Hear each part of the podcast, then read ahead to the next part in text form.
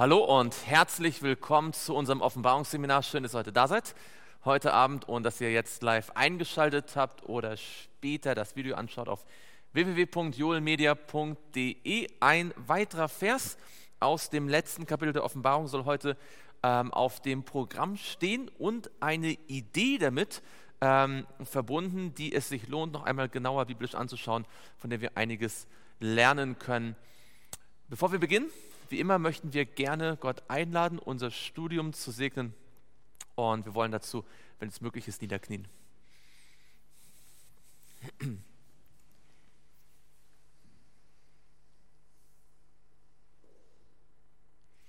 Lieber Vater im Himmel, wir sind dir so dankbar, dass wir dein Wort haben und dass du uns immer wieder und immer wieder durch dein Wort ermutigst und stärkst, dass wir daraus leben können.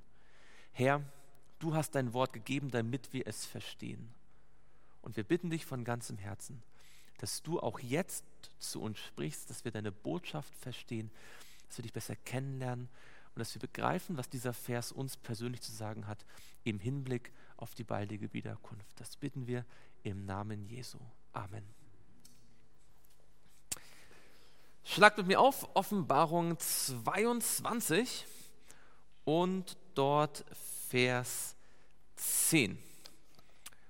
Offenbarung Kapitel 22 und dort Vers 10.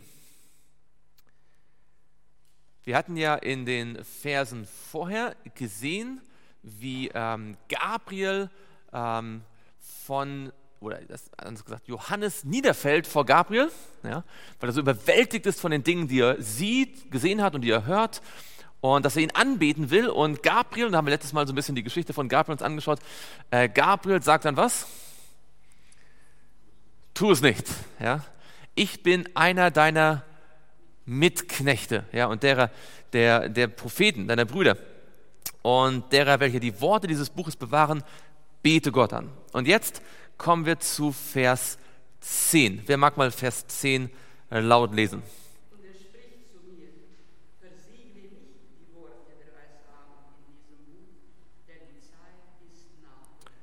Genau. Ich weiß nicht, ob ihr das mal gehört habt. Menschen sagen, die, Bibel, äh, die Offenbarung sei ein Buch mit sieben Siegeln, ja, ein versiegeltes Buch. Es gibt ja in der Offenbarung auch ein Buch mit sieben Siegeln. Und wenn Menschen so sagen, die Bibel, äh, die Bibel, manchmal sagen das auch die Bibel, aber die Offenbarung, wenn Christen sagen, die Offenbarung ist ein Buch mit sieben Siegeln, was soll damit ausgedrückt werden? Man kann es nicht verstehen, man braucht es nicht verstehen, man wird es nicht verstehen und deswegen hört man in vielen christlichen Kirchen so gut wie nie etwas über die Offenbarung. Ja? Aber dieser Vers, den wir gerade gelesen haben, da brauchen wir gar kein großes Studium machen, zeigt ausdrücklich, die Offenbarung ist kein versiegeltes Buch. Man kann und man soll sie verstehen. Ich meine, wenn ihr mit einem Menschen redet, was ist euer Ziel? Wenn ihr einen Menschen begegnet, ihm etwas sagt, was ist euer Ziel? Dass man verstanden wird, oder? Niemand redet in der Hoffnung, dass er nicht verstanden wird.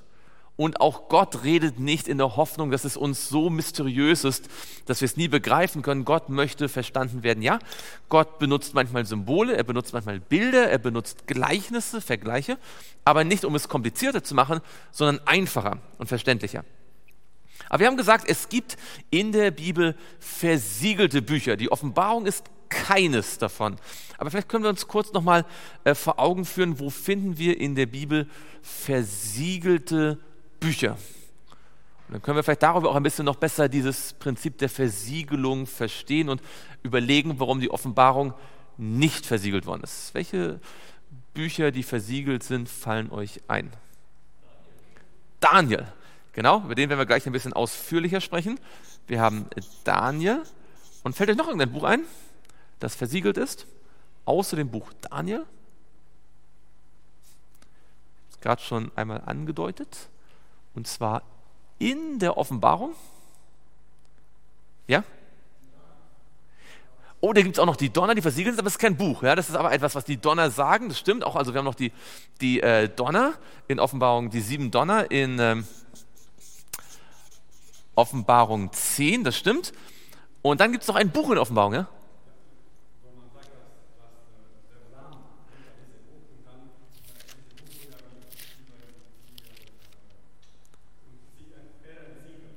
Genau, da gibt es ein Buch mit sieben Siegeln, das entsiegelt wird von dem Lamm. In welchem Kapitel finden wir dieses Buch? Das, genau, in Offenbarung 5. Ja, Offenbarung 5, das Buch mit sieben Siegeln. Jetzt ist das heute nicht unser, unser Hauptthema. Vielleicht können wir ganz kurz, wir können ja mal lesen nochmal in Offenbarung 5. Und äh, dort ab Vers 1, da heißt es, und ich sah in der Rechten dessen, der auf dem Thron saß, ein Buch innen und außen beschrieben mit sieben Siegeln versiegelt. Ich sah einen starken Engel, der verkündete mit lauter Stimme, wer ist würdig, das Buch zu öffnen und seine Siegel zu brechen. Und niemand, weder im Himmel noch auf der Erde noch unter der Erde, vermochte das Buch zu öffnen noch hineinzublicken.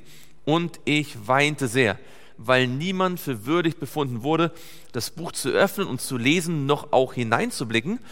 Und einer von den Ältesten spricht zu mir, weine nicht, siehe, es hat überwunden der Löwe, der aus dem Stamm Juda ist, die Wurzel Davids, um das Buch zu öffnen und seine sieben Siegel zu brechen. Und dann will der Johannes diesen Löwen sehen. Ja?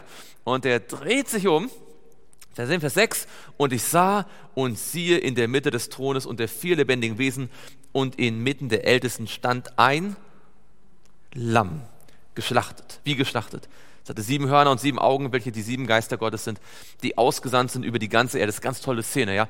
Der Älteste sagt, der, das, der Löwe wird dieses Buch öffnen und er dreht sich um und er sieht ein Lamm, ja. der Löwe, der ein Lamm ist, ja. Ein Bild für Jesus, der der König der Könige ist, der König, der Löwe aus dem Stamm Juda, ja. Und dann aber das geschlachtete Lamm, das für uns gestorben ist.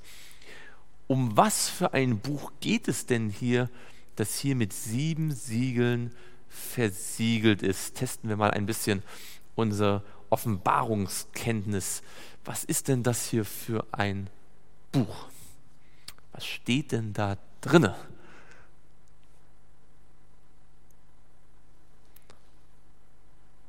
Was würdet ihr denken? Also wie gesagt, wir haben heute nicht die Zeit, das alles im Detail anzuschauen, zu beweisen, ähm, aber nur mal vielleicht ganz kurz so was ist denn in diesem Buch drin? Ja, es geht um den Erlösungsplan. Vielleicht können wir mal das von so her aufdröseln. Wann ist denn dieses Buch offen? Wann wird denn das siebte Siegel geöffnet? Wann, wird das Buch, wann ist das Buch offen? Wann kann man eigentlich richtig reinschauen? Also ihr wisst ja, dann im nächsten Kapitel, in Kapitel 6, kommen die Siegel. Ja, da kommt das erste Siegel, da kommt ein weißes Pferd und das zweite Siegel wird aufgebrochen, dann kommt ein rotes Pferd und dann geht es mal so weiter. Ähm, wann ist das siebte, also wann ist das Buch offen?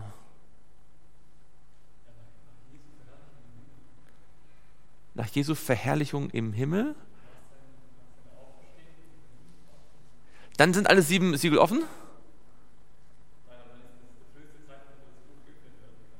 Das ist der früheste Zeitpunkt, wo es geöffnet werden kann. Das stimmt, ja genau. Also das ist die Idee. Also er ist im, im, wenn er im Himmel ist, ja, nach seiner Auferstehung, nach seiner Himmelfahrt, dann kann man angehen, das Buch zu öffnen. Aber ähm, dieses Buch wird ja sukzessive geöffnet. Ja? Erst ein Siegel, dann noch ein Siegel und dann noch ein Siegel. Und da, da sind ja Zeitepochen, die dann spielen. Ja?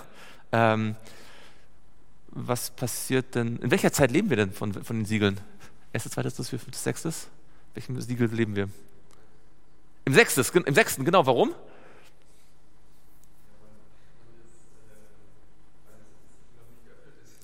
das ist eine gute Begründung. Genau. Teile des sechsten Siegels haben sich schon erfüllt, ja. Wenn ihr an das sechste Siegel denkt, ähm, das große Erdbeben, ja, die Sonne, die verfinstert worden ist, der Mond, der blutrot geworden ist, äh, die Sterne, die vom Himmel gefallen sind, ja. Ihr denkt an die, an das Erdbeben von Lissabon 1755 und den schwarzen Tag von 1780 und den Sternfall von 1833. Aber das sechste Siegel beinhaltet dann noch mehr, nämlich, dass der Himmel entwich wie eine Buchrolle. Und das haben wir noch nicht gesehen. Da sind wir noch mittendrin hier sozusagen im sechsten Siegel. Und dann am Ende des sechsten Siegels sieht man dann ja schon Jesus wiederkommen, oder? Wenn das sechste Siegel geöffnet wird, dann, dann, dann am Ende sieht man äh, schon, da, da, da, heißt es, sie, sie verbergen sich, ja, und in den Klüften und den Felsen der Berge und sie sprachen zu den Bergen und zu den Felsen, fallt auf uns und verbergt uns vor dem Angesicht dessen, der auf dem Thron sitzt und vor dem Zorn des Lammes. Also auf jeden Fall ist das siebte Siegel erst im Zusammenhang mit der Wiederkunft oder später. Ja, also da könnt ihr verschiedene Theorien lesen. Manche denken, dass es so die Zeit direkt vor der Wiederkunft ist. Manche denken, es ist während oder nach der Wiederkunft. Ich persönlich glaube, äh, das habe ich auch an anderer Stelle dargelegt, dass es wahrscheinlich sogar auf die Zeit nach den tausend Jahren bezieht, wenn sozusagen der ganze Plan Gottes äh, offenbart wird. Ähm, aber auf jeden Fall, das Buch mit den sieben Siegeln ist bis heute noch nicht geöffnet, ganz. Ja? Und äh, vielleicht nur ganz kurz für euch als Studienanregung. Wie gesagt, wir müssen ein bisschen weitermachen, aber äh, nur ein bisschen als Anregung. Wisst ihr, auf, welches Alttest, auf welche alttestamentliche Geschichte äh, sich das hier bezieht? Da gibt es eine Geschichte im Alten Testament, wo auch ein Buch versiegelt wird, das innen und außen beschrieben ist. Das gesiegelt wird. Da gibt es, das ist interessant, das ist ein Buch, das ist innen beschrieben und außen. Das heißt, man kann es eigentlich sogar lesen, man kann es von außen lesen aber dann wird es geöffnet und man guckt drin, ob innen drin das gleiche ist, was äh, außen ist hier. Und in der Geschichte, im Alten Testament gibt es auch eine Geschichte, wo sozusagen zwei Verträge gemacht werden. Einen, den man lesen kann und einer, der versiegelt ist. Und äh, die Idee ist sozusagen, dass man den Versiegelten dann aufmacht nach langer Zeit, um zu sehen, ob das auch wirklich original ist, was in dem anderen steht. Ja? Wisst ihr, welche Geschichte das ist? Und zwar geht es um einen Kauf. Da gibt es die Geschichte von einem Propheten, der kauft ein Feld. Welcher Prophet hat mal ein Feld gekauft? Jeremia, genau. Und wann kauft Jeremia das Feld außerhalb von, von Jerusalem? Wann kauft er dieses Feld? In welchem Zusammenhang? Das ist eine ganz, ganz interessante Geschichte.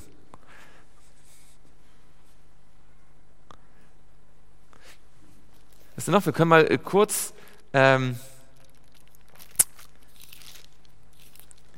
das uns anschauen.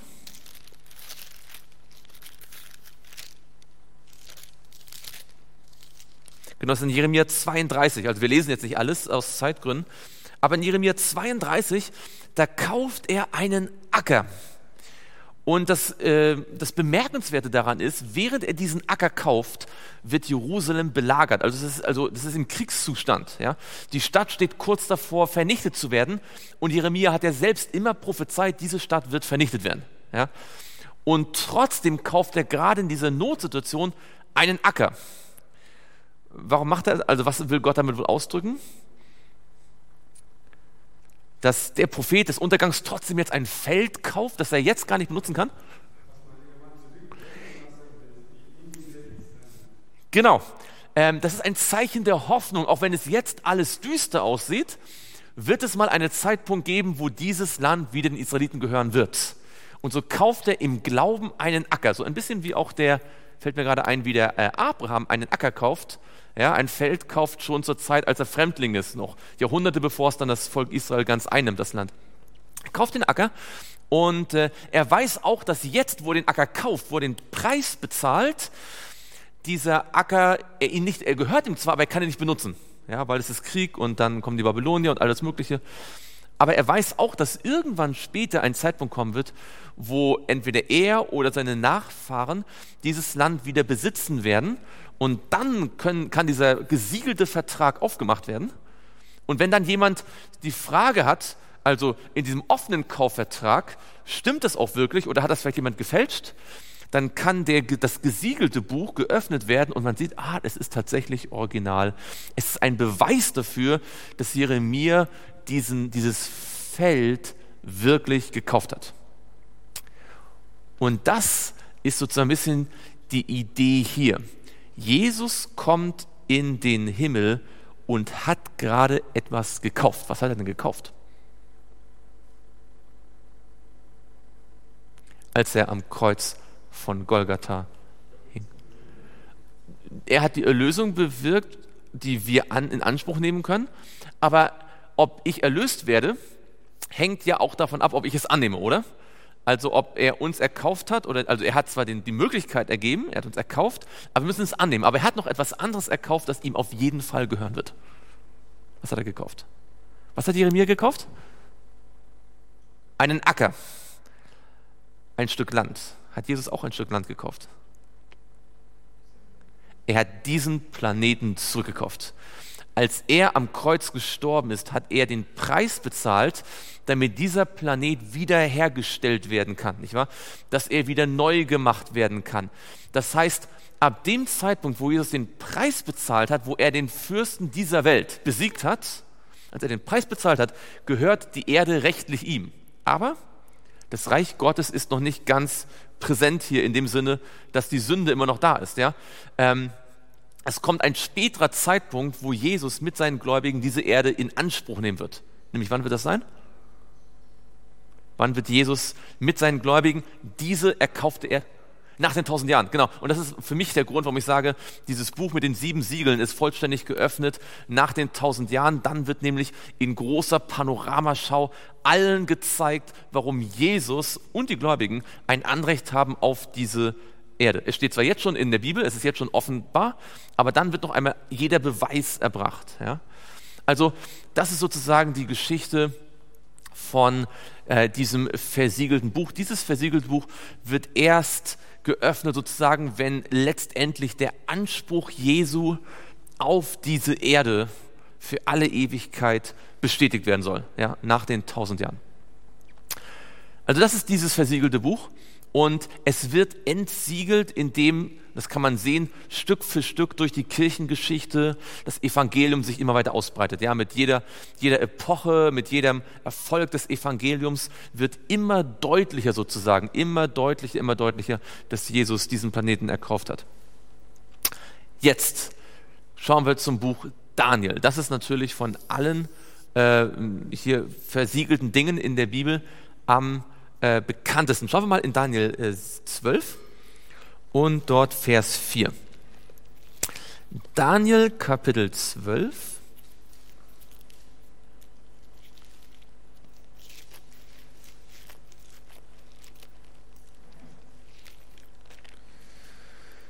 Daniel Kapitel 12 und dort Vers 4. Schauen wir uns mal, äh, wer mag den Vers mal lesen? Daniel 12, Vers 4.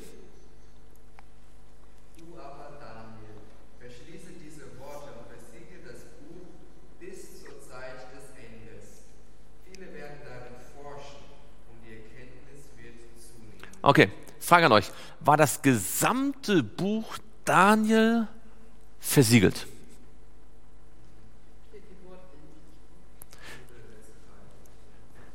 Ja, also gab es Dinge im Buch Daniel, die man auch schon zur Zeit von Daniel verstehen konnte? Ja, Daniel 1 zum Beispiel, oder? Also die Geschichte war jetzt ja nicht symbolisch, oder? Oder auch Daniel 3 oder 4 oder 5. Und trotzdem sagt er, das ist interessanterweise, das Gesamt, und das ist sehr wichtig jetzt, er sagt, und das ist mir auch erst wieder bewusst geworden, jetzt ganz, ganz neu, das Buch ist versiegelt. Er sagt nicht nur ein Teil. Obwohl wir offensichtlich sehen können, dass ganze Kapitel von Anfang an klar verständlich waren, sagt er trotzdem, das Buch ist versiegelt. Aber jetzt schauen wir uns mal genauer an, was war eigentlich das, was ähm, unklar blieb oder was äh, ja, versiegelt war. Schaut mal mit mir in Daniel Kapitel 8, Vers 26.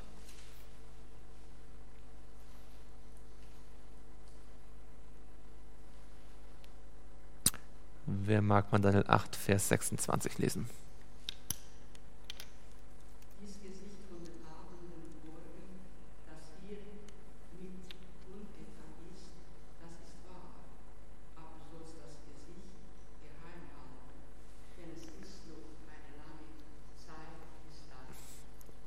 Genau. Jetzt hier steht dasselbe Wort im Hebräischen wie in Daniel 12, wo es heißt, du sollst dieses Buch versiegeln. Welches Wort könntet ihr euch vorstellen, ist dasselbe Wort im Hebräischen wie versiegeln? Verwahren, genau. Das ist eigentlich sogar ein, ein Imperativ, eine Aufforderung. Verwahre, schließe ein, versiegele, ja? Ähm, halte zurück. Ja, das ist eigentlich äh, auch, das wird verwendet, auch wenn man Brunnen verstopft, ja, so verstopfe, versiegle, schließe ein.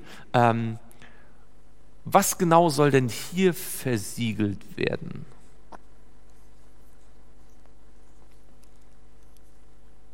In Daniel 8, Vers 26.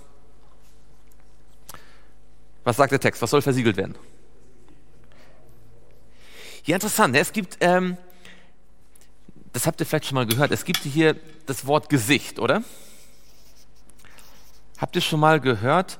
Das ist eine der ganz wenigen Stellen, wo Hebräisch richtig, richtig gut ist, ähm, als Adventist da ein bisschen zu kennen, dass es für das Wort Gesicht zwei hebräische Worte gibt. Schon mal gehört? Noch nie gehört? Okay, heute ist euer Tag. Äh, und zwar gibt es einmal das Wort Chasson. Okay? Chasson. Und dann gibt es das Wort Mare. Noch nie gehört? Dann seid ihr heute am richtigen Zeitpunkt hier. Chasson und Mare heißt beides Vision, aber es meint eigentlich zwei verschiedene Dinge. Chasson meint die gesamte Vision. Okay? Also von Anfang bis Ende die Gesamtschau der Vision. Das ist Chasson. Ja, also ich schreibe mal hier so Gesamtvision. Und Marie heißt ein Ausschnitt. Das, was ich gerade punktuell sehe. Also ihr könntet euch vorstellen, wenn Chasson ein Theaterstück ist oder ein Film, dann ist Marais eine Szene. So, das ist so quasi die Idee. Ja? Ähm, das ist ganz interessant. Das ist ganz wichtig, äh, wenn man Daniel 8 und Daniel 9 studiert, weil nämlich erstmal in Daniel 8 spricht es immer von dem Chasson, von der Vision. Ja, und diese Vision gibt es einen, ihr wisst ja, welche Tiere in Daniel 8 vorkommen, oder? Welche Tiere sind das? Da ist ein Widder und dann kommt ein Ziegenbock und dann kommt ein, nach dem Ziegenbock kommt ein hm? Widder, Ziegenbock und dann kommt ein genau, was für ein Horn? Ein kleines Horn, genau. Wird der Ziegenbock kleines Horn, ja, und all die Dinge, die beschrieben sind. Und da, also da geht so Vers für Vers, wird diese ganze Vision, diese Chasson beschrieben. Und dann gibt es ein, äh, was ist das letzte Element dieser Vision? Also wir haben äh, Witter, Ziegenbock, kleines Horn mit allem, was das kleine Horn tut. Erst horizontal, dann vertikal. Und am Ende steht was? Was ist die, der letzte Teil der Vision? In Daniel 8, Vers 14. Womit endet die Vision in Daniel 8? Mit den 2300 Abend und Morgen, oder? Das ist, so, das, ist das Letzte, was er hört. Das ist so der letzte Abschnitt. Okay, und äh, dann wird dem Engel gesagt, dann sagt er, ähm, erkläre ihm das Gesicht, erkläre ihm die, das Chasson, oder? Die gesamte Vision. Und dann kommt der äh, Engel und sagt, pass auf, der Witter, den du gesehen hast, ist wer? Der Witter ist? Meder und die, der König, die Könige von den Medern und Persern, oder? Und dann kommt äh, der Ziegenbock ist Griechenland. Und dann das kleine Horn ist, da wird viel erzählt, nicht wahr, was das kleine Horn so alles machte. Der Name ist noch nicht bekannt, weil Rom zu dem Zeitpunkt nur ein kleines Dorf war. Aber das wird beschrieben.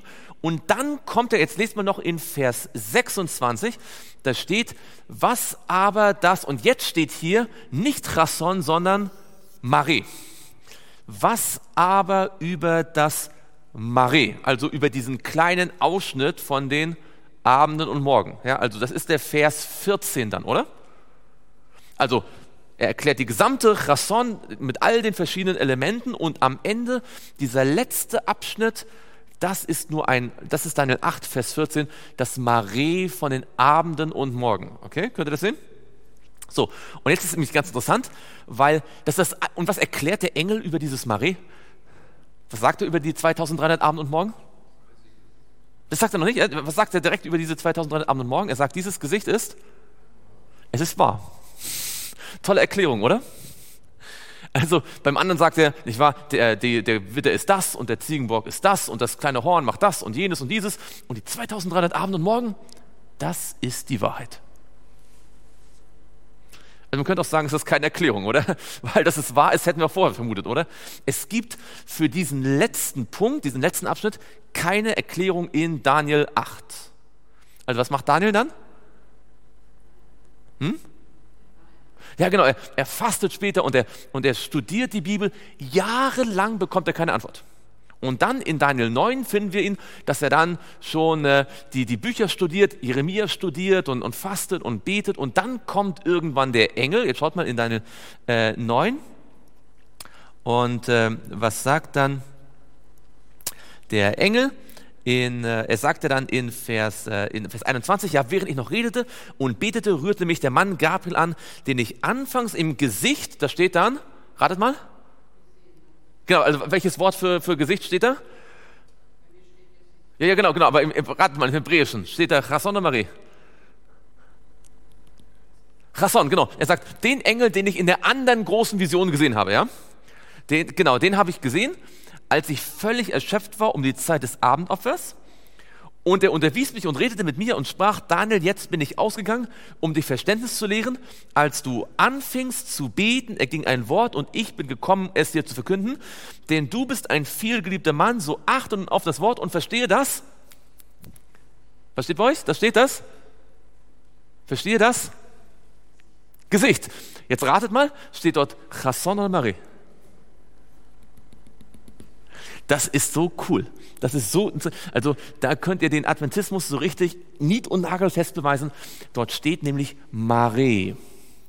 Der Engel sagt, du kennst mich schon aus der Chasson von Daniel 8, dieser Gesamtvision, aber du weißt ja, dieses eine kleine Detail, diesen einen Abschnitt, dieses Foto sozusagen, diese kleine Szene von den 2300, am Ende, da habe ich dir nichts erklärt und jetzt bin ich gekommen und was ich dir jetzt erkläre in Daniel 9, ist die Erklärung für dieses Mare, für die 2300 Abend und Morgen. Also da kann man aus dem Hebräischen glasklar zeigen, dass Daniel 9 die Erklärung für Daniel 8 ist. Ah, tut mir leid, ich bin so begeistert, weil das ist, das ist Adventismus pur. Ja, nicht wahr? Das, da kommt 1844 dann her. Okay, aber wie auch immer, hätten wir auch ohne, ohne das Hebräische gesehen. Ich weiß ja irgendwie auch offensichtlich, aber da, also das ist ganz toll, weil das Hebräische das so differenziert. Also, aber jetzt zurück zu unserem Vers, zu Daniel 8, Vers 26. Also, es geht um dieses Mare, die 2300, und die sind offensichtlich nicht klar. Ja? Die werden ja auch lange Zeit nicht verstanden. Wann waren die ersten, wann, wann haben die ersten Menschen, an, können wir später schauen, ähm, lange Zeit ist über diese 2300 Abend und Morgen, das war alles irgendwie unklar. Aber jetzt schaut noch mal den Vers 26 an, das ist sehr interessant. Was aber über das Gesicht, das Mare, von den 2300 Abend und Morgen gesagt worden ist, das ist wahr. Und du sollst das Gesicht verwahren. Was denkt ihr? Steht jetzt hier Chasson oder Marie? Ich hätte auch gedacht Marie. Aber hier steht Chasson. Was der Engel sagt ist, solange du das Marie nicht ganz verstehst, ist die ganze Vision eigentlich versiegelt. Ja? Daniel 8 ist versiegelt. Obwohl man schon weiß, Medo-Persien ist der Widder ja, und der Ziegenbock ist Griechenland und das und jenes. Aber wenn man dann irgendwann mal die 2300 versteht, macht das ganze Kapitel noch viel mehr Sinn. Ja? Also dadurch, dass das Ende lange Zeit nicht verstanden wird, ist das ganze Kapitel in gewisser Weise versiegelt. Und jetzt verstehen wir auch, warum später dann in Daniel 12 steht, versiegle das, die Worte dieses Buches. Das ganze Buch ist in dem Sinne versiegelt, dass solange man die 2300 Abend und Morgen nicht versteht, eigentlich, oder anders gesagt, wenn man dann die 2300 versteht und 1844 erkennt und das Untersuchungsgericht, dann macht das gesamte Buch noch mehr Sinn, oder? Weil dann macht auch Daniel 1 wieder mehr Sinn. Ja, und dann macht auch Daniel 3 wieder mehr Sinn. Im Licht von, von Daniel 8, Vers 14, im Licht von 1844 und der Treffen Engelsbotschaft, bekommt das gesamte Buch eine neue Bedeutung. Vorher war Daniel 1 und 3 und 4 einfach nur eine, oder Daniel 6 und 5, einfach nur eine schöne Kindergeschichte. Aber wenn man die Endzeit versteht, dann merkt man, das sind alles Geschichten, die uns für die Endzeit vorbereiten, oder? In Daniel 3 und Daniel 6 geht es um ähm, äh, Anbetungsgesetze, in Daniel 5 geht es um den Fall Babylons und äh, das gesamte Buch wird also richtig verständlich erst, wenn man diesen letzten Abschnitt, die 2300 Abende, versteht. Heißt also, Im Grunde genommen kann ich also Dinge in der Bibel verstehen, wenn mir aber entscheidende Details fehlen oder neue Erkenntnis kann auch altes Licht noch viel deutlicher machen. Nirgendwo kann man das besser sehen als bei den Jüngern von Jesus. Schaut mal mit mir in Lukas. Kannten die, und wir werden nachher im anderen Seminar auch nochmal darauf vielleicht zu sprechen kommen, kannten die Jünger Jesus, ja oder nein? War Jesus für sie geheimnisvoll? Ein bisschen schon, ja, aber also sie, sie wussten, wer Jesus ist, sie kannten seine, seine Predigten, sie kannten seine Gleichnisse, sie wussten, wie er heilt. Und äh, dann gab es aber etwas, das sie nicht so richtig begreifen konnten, wollten oder wie auch immer. In Lukas und dort in Vers 31. Ab Vers 31. Lukas äh, 18, Entschuldigung, Lukas 18 ab Vers 31. Er nahm aber, das ist Jesus, aber die zwölf zu sich. Wer sind die zwölf? Das sind die Jünger, das sind die Apostel, oder? Er nahm, die, er nahm aber die zwölf zu sich und sprach zu ihnen, jetzt Achtung, siehe, wir ziehen hinauf nach Jerusalem und es wird alles erfüllt werden, was durch die Propheten über den Sohn des Menschen geschrieben ist. Denn er wird den Heiden ausgeliefert und verspottet und misshandelt und angespuckt werden und sie werden ihn geißeln und töten und am dritten Tag wird er wieder auferstehen. Wie viele Symbole habt ihr in diesem Abschnitt entdeckt? Wie viele Symbole? Das ist buchstäblich, oder? Man würde denken, es ist eigentlich nicht so schwer zu verstehen, oder? Zumal es auch noch, wie Jesus sagt, ja etwas ist, was er nicht einmal neu sagt, sondern was alles schon im Grunde genommen im Alten Testament angedeutet ist. Und was ist die Reaktion der Jünger? Vers 34. Und sie verstanden nichts davon und dieses Wort war ihnen zu geheimnisvoll und sie begriffen das Gesagte nicht. Wird dreimal wiederholt. Ja? Die haben es einfach nicht gecheckt. Die haben es nicht begriffen. Warum? Weil war es zu kompliziert? War es zu metaphysisch, zu metaphorisch, irgendwie zu symbolisch ausgedrückt? Warum haben sie das nicht verstanden, was Jesus ihnen so explizit klar gesagt hat? Sie hat eine andere Vorstellung und die klarsten Worte Jesu prallten an ihrer Vorstellung ab. Das ist sehr interessant, weil es kann bedeuten, dass wir die Bibel lesen und die Bibel ist ja an den meisten Stellen auch nicht symbolisch. Ja? Die meisten Bücher sind nicht Offenbarung. In den meisten Stellen der Bibel ist es absolut buchstäblich und wir lesen das vielleicht und begreifen es nicht, weil wir so unsere eigenen Vorstellungen haben, die wir nicht aufgeben wollen. Das ist sehr interessant. Wann haben, gab es einen Zeitpunkt, wo die Jünger es begriffen haben? Genau, nach der Auferstehung. Da hat er ihnen die Schriften geöffnet. Jetzt frage an euch, haben sie dann nur die Kreuzigung besser verstanden oder alle dreieinhalb Jahre vorher? Sie haben alles besser verstanden, oder? Obwohl sie dachten, dass sie schon viel verstanden haben, als sie dieses Geheimnis gelöst haben, hat alles mehr Sinn gemacht. Ja, genauso wie im Buch Daniel. Als 1844 entdeckt worden ist, macht das gesamte Buch Daniel äh, mehr Sinn. Und in dem Sinne ist das gesamte Buch Daniel versiegelt gewesen, obwohl natürlich viele äh, Bereiche schon längst äh, hatten verstanden werden können. Wann, jetzt gehen wir zurück zu Daniel, wann sollte denn das Buch äh, entsiegelt werden? Bis wann sollte es versiegelt sein? Ja, bis in den letzten Tagen, das ist sogar ziemlich präzise äh, beschrieben. Schaut mal in Daniel 12. Das steht ja so ganz genau sogar da.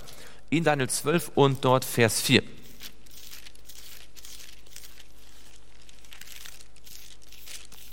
Bis wann sollte, äh, bis in die letzten Tage? Wie steht es bei euch? Bis zur, bis zur Zeit des Endes.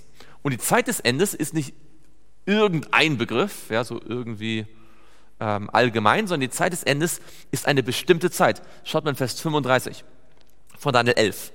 In Daniel 11, Vers 35, da wird vorher ab Vers 32 die Verfolgung der Christen im Mittelalter beschrieben unter dem Papsttum. Ja? Äh, in Vers 33 zum Beispiel.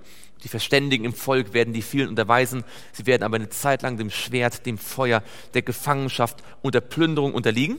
Und dann heißt es in Vers 35, auch von den Verständigen werden etliche unterliegen, damit unter ihnen eine Läuterung geschehe, eine Sichtung und Reinigung bis zur Zeit des Endes, denn es wäre zur bestimmten Zeit. Ja, also die Verfolgung durch das Papsttum geht bis zur Zeit des Endes.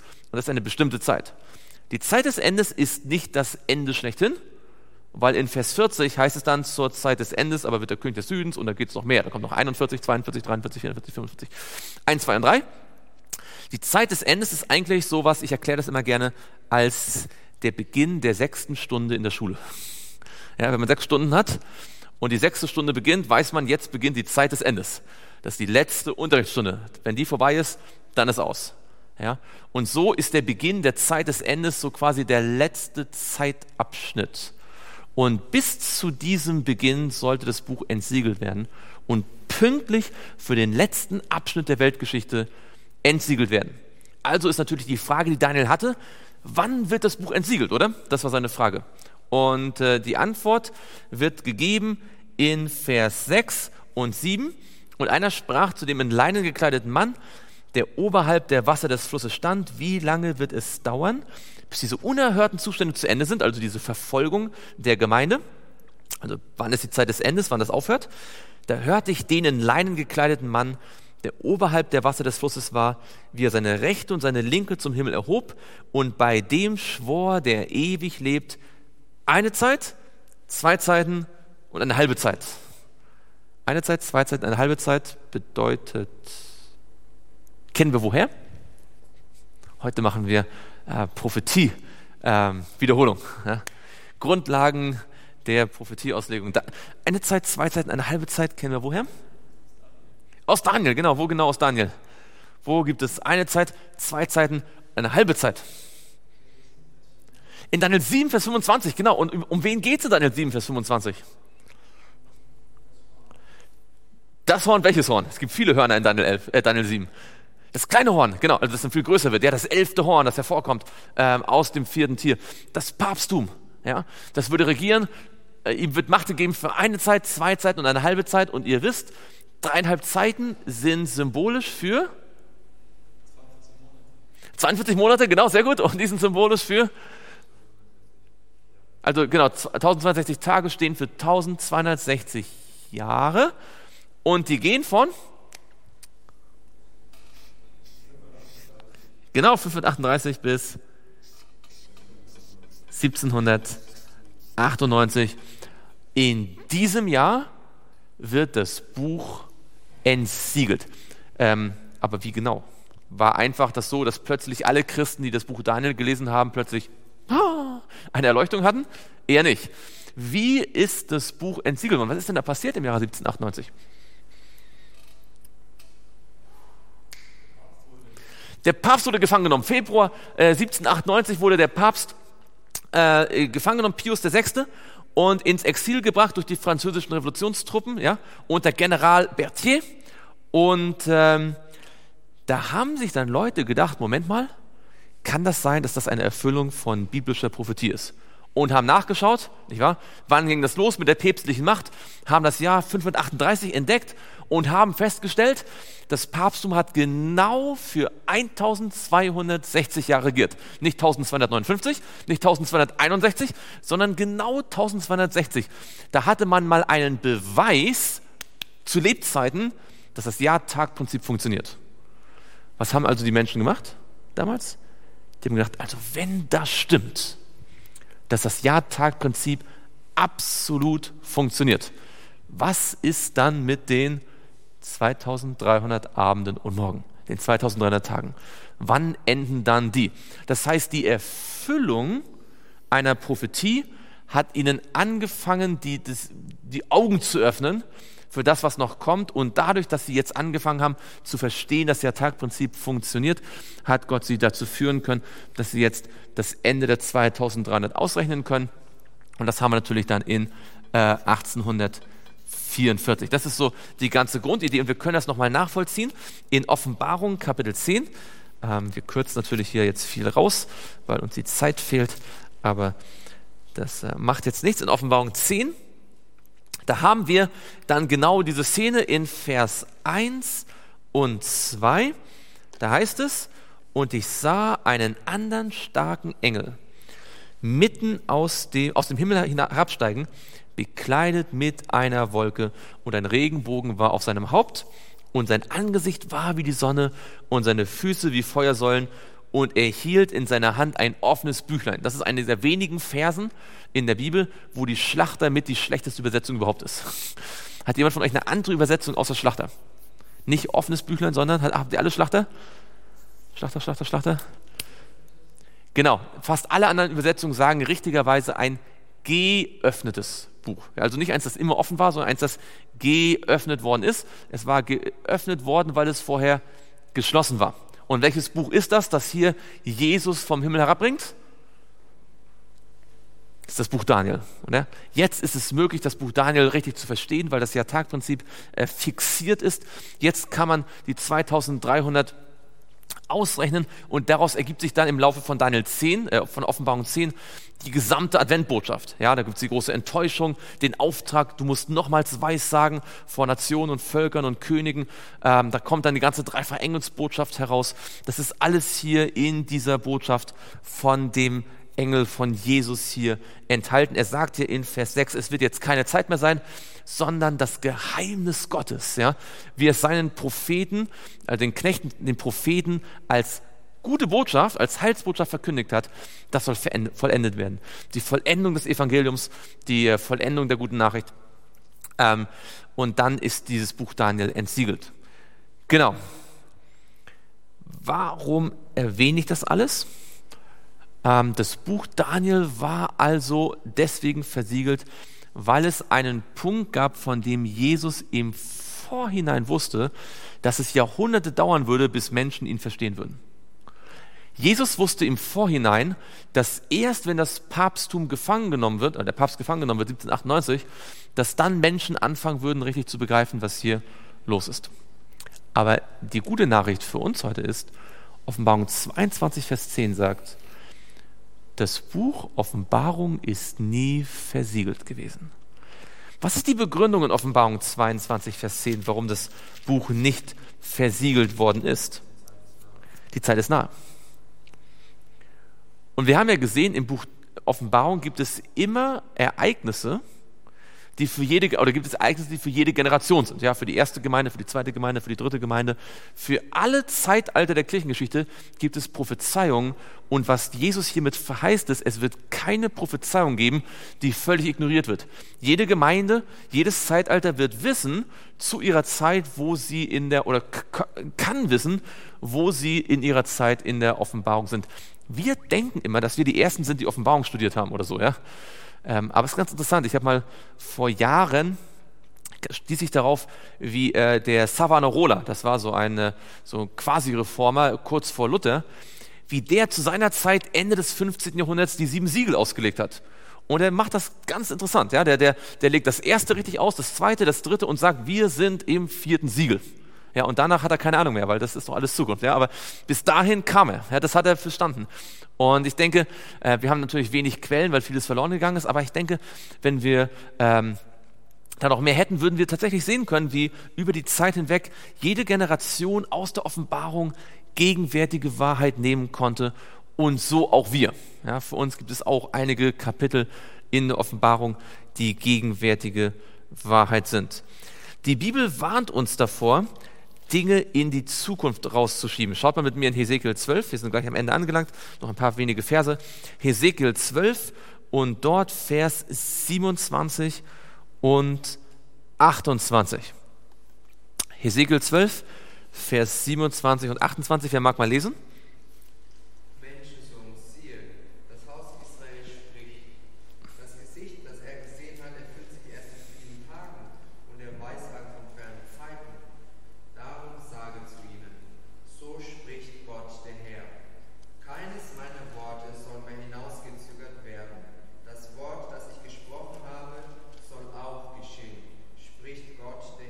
Okay, was haben die Israeliten gedacht, wenn sie die Propheten von Jeremia und von Hesekiel gehört haben? Was war so ihre Einstellung?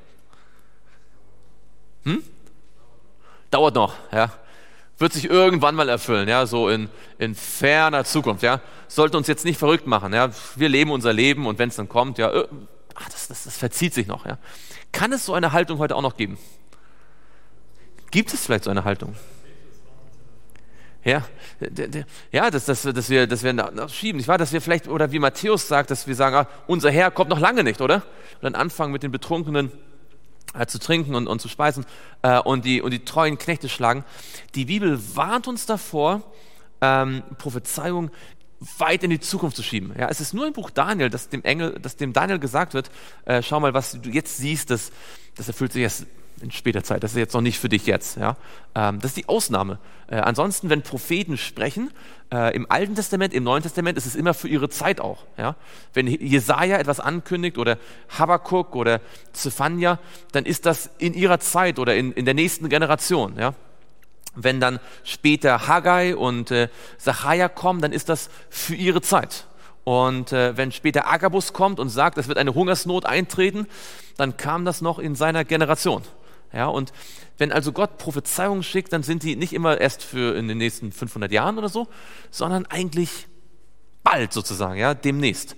Und deswegen, wenn wir Prophezeiungen erkannt haben, dass sie auf unsere Zeit zutreffen, und wenn wir auch durch den Geist der Weissagung prophetische Informationen haben, die für unsere Generation sind, dann sollten wir das ernst nehmen. Interessant ist, wenn ihr mal vergleicht in Vers 22 hier.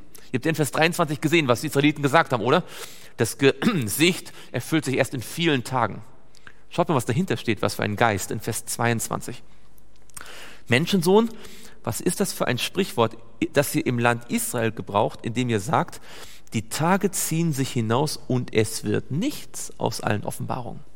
Also, wenn man immer sagt, das dauert noch, das kommt später, ist nicht so, nicht so dringend, was ist am Ende die Schlussfolgerung, die man selbst dann.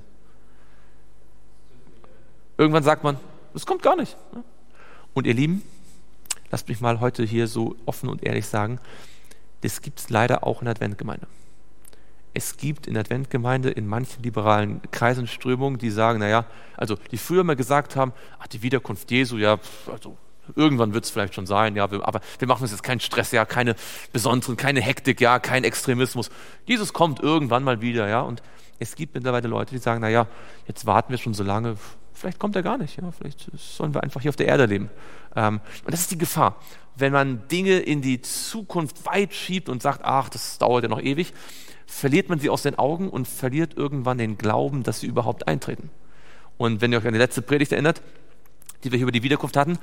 Die, die Nähe der Wiederkunft hängt auch davon ab, wie sehr wir sie vor Augen haben. Ja, wie sehr wir sie glauben. Denn die Bibel sagt uns nicht nur, dass wir bereit sein sollen, sondern wir sollen der Wiederkunft, was sagt Petrus, wir sollen entgegeneilen, ja, und was beschleunigen, ja, wir sollen nicht einfach nur äh, warten, wir sollen aktiv werden, wir sollen sie herbeisehen und durch unser Leben, unseren Glauben, unser Handeln auch mit herbeiführen sozusagen, soweit wir das als Menschen mit unserem begrenzten Tun auch tun können. Aber wir haben ja gesehen, in der Bibel gibt es ja eine ganze Reihe von Faktoren und einige haben mit uns zu tun. Und deswegen gibt es ein paar ganz praktische Konsequenzen in Römer 13. Römer 13, da sagt der Paulus in Römer 13 und dort Vers 11 und 12. Römer 13, Vers 11 und 12. Und dies sollen wir tun als solche, die die Zeit verstehen. Wir sind auch aufgefordert, die Zeit zu verstehen, in der wir leben. Dass nämlich die Stunde schon da ist, dass wir vom Schlaf aufwachen sollten, denn jetzt ist unsere Rettung näher, als da wir gläubig wurden. Die Nacht ist vorgerückt, der Tag aber ist was? Nahe. So lasst uns nun was tun? Ablegen die Werke der Finsternis und anlegen die Waffen des Lichts. Glaubt ihr, dass Jesus bald wiederkommt? Also wenn nicht, dann schaut mal in die Welt. Ähm, niemand von uns kann sagen, wann genau, aber diese Welt wird immer verrückter. Vor zwei Jahren hätten wir nicht gedacht, dass sie schon so verrückt werden kann, so schnell, oder? Und wenn sie so schnell so verrückt werden kann, wie viel verrückter kann sie noch werden?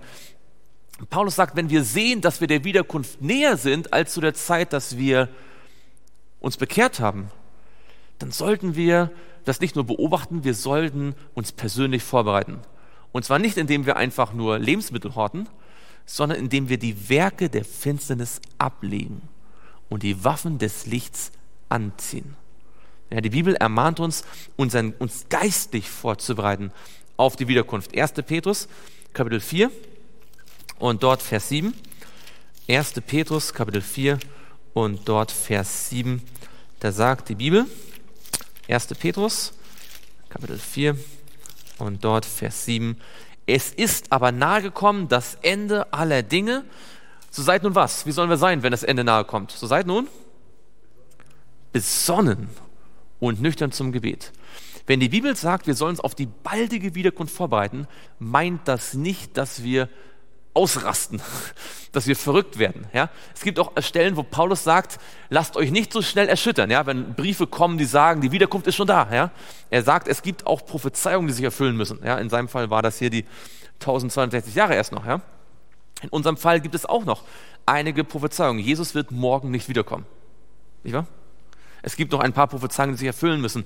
Ellen sagt, die letzten Momente werden, letzten Bewegungen werden schnell sein.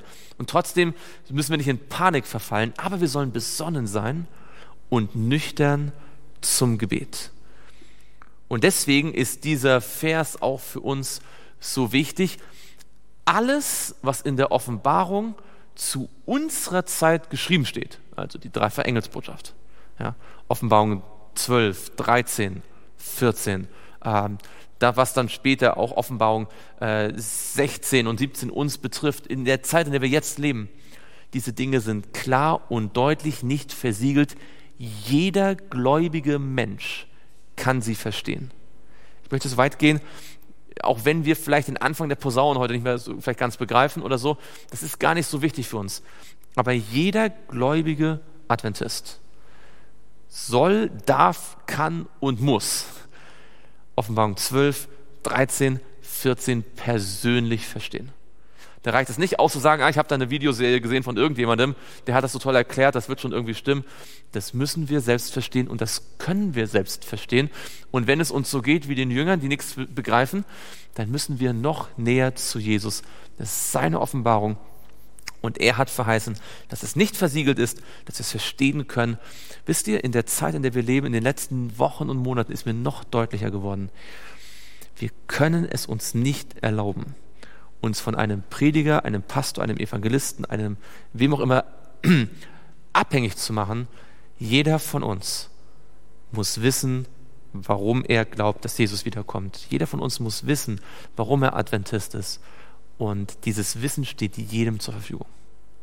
Alles, was ich tun kann, ist euch ermutigen. Ja? Lest das zu Hause. Beschäftigt euch immer wieder damit, dass ihr richtig ähm, Wurzeln daran schlagt, denn die Winde der Irrlehre wehen aus allen Richtungen. Ja? Und jeder von uns hat eine eigene Verantwortung vor Gott. Und jeder von uns wird einmal erkennen, dass er es hätte verstehen können, wenn er Jesus gesucht hat. Und noch gemeinsam niederknien und beten?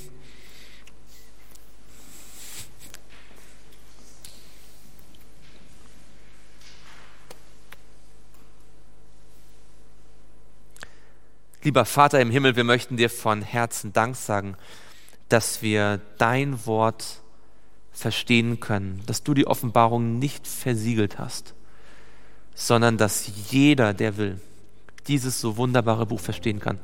Herr, und obwohl die meisten Christen glauben, dass man nichts daran verstehen kann, obwohl auch viele Adventisten oft glauben, dass das Buch zu schwer für sie ist, lädst du jeden von uns ein, in diesem Buch Trost und Hoffnung zu finden. Jeder Vers ist eine Botschaft, die du an uns hast. Und das haben wir über all die Jahre jetzt wirklich mehr als deutlich gesehen.